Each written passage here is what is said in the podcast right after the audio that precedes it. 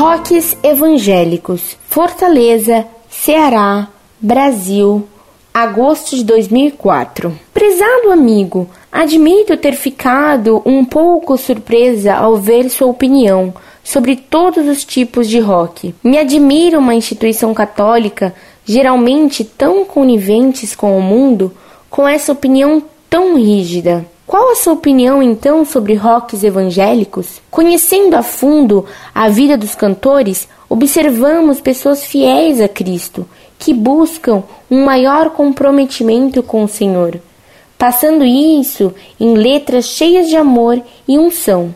O rock é uma ferramenta extremamente útil para ganhar almas. Não me refiro a barulho, mas a uma melodia. Com relação ao que o senhor falou sobre revolução, discordo totalmente. Gostaria de lembrar-lhe o impacto que teve a sociedade com o surgimento do cristianismo, uma religião, coloco entre aspas, pois para mim cristianismo não é religião, mas sim modo de vida, de minorias de ex-prostitutas, ladrões, pobres e principalmente pecadores, porque ele não veio para os sãos, mas sim para os doentes. Negar o caráter revolucionário do verdadeiro cristianismo é fechar os olhos para toda a represália que sentimos até hoje, para a morte de Cristo, que não foi em vão, para todas as perseguições que sofreram os apóstolos, etc. No mínimo, é cuspir em toda a história e esquecer as transformações causadas por essa ideologia. Até o termo cristão era algo depreciativo. Ser cristão sempre foi carregar a mensagem da cruz, viver a cruz, e esta cruz significa renúncia, morte e tudo mais que choca e causa revolução. É impossível ser cristão sem mudar, sem fazer a diferença, ser luz nas trevas, sem chocar uma sociedade que jaz no maligno.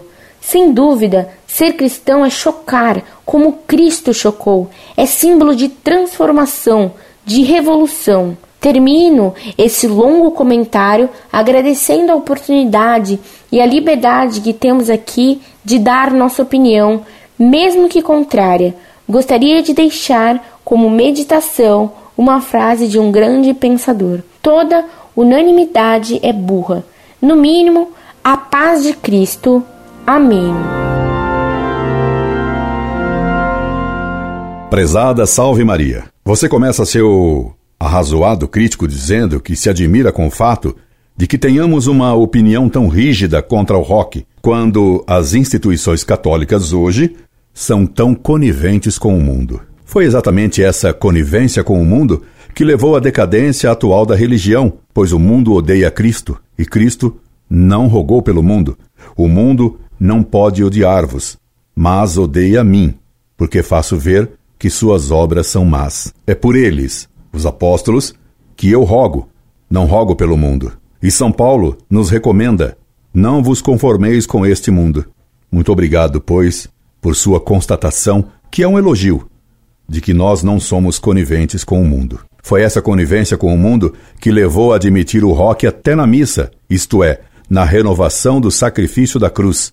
Enquanto Cristo morre misticamente no altar, os padres permitem que se toque rock no calvário da missa. Você me pergunta com que autoridade digo isso?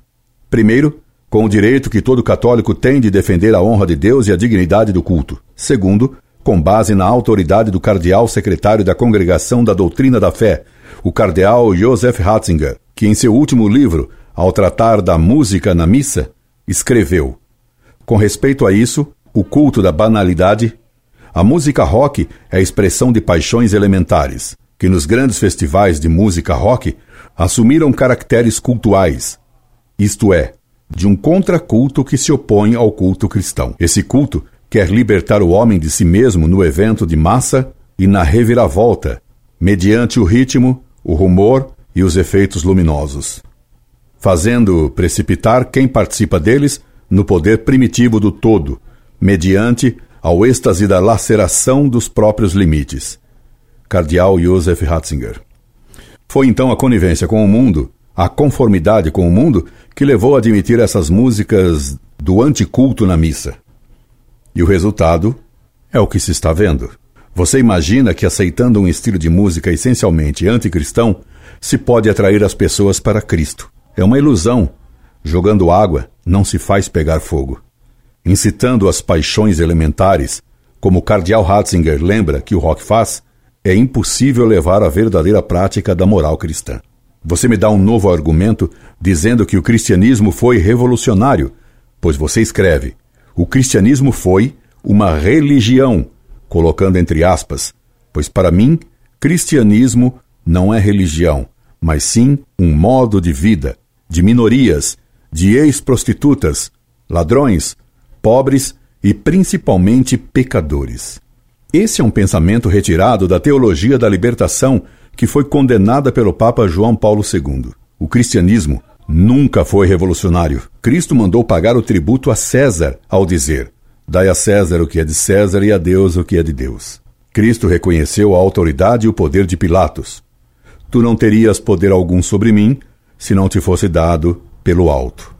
E não é absolutamente verdade que o cristianismo tenha sido, a princípio, uma religião de ladrões e prostitutas. Foi a religião da Virgem Maria, do apóstolo João, que era virgem, e de tantos outros judeus virtuosos. E em Roma, o cristianismo penetrou antes nas classes mais altas, o que é provado pelos nomes nobres de inúmeros mártires como Santa Cecília, por exemplo. Se o Evangelho cita ladrões e prostitutas convertidos, é para mostrar o poder da graça que convertia os piores pecadores. O cristianismo nunca foi revolucionário, pois prega a obediência e não a revolta. Cuspir, foi você que usou esse termo prosaico, na doutrina católica, é reduzi-la a mera ideologia. Leia o livro de Hannah Arendt sobre as ideologias modernas e verá como é uma blasfêmia classificar a verdade católica ensinada por Cristo como ideologia. Você diz bem que ser cristão é ser luz nas trevas. Muito bem. Seja então luz, opondo-se às trevas da música rock e às trevas das mentiras das ideologias revolucionárias, inclusive a teologia da libertação, que são essencialmente anticristãs. Incorde Jesus Semper, Orlando Fedeli.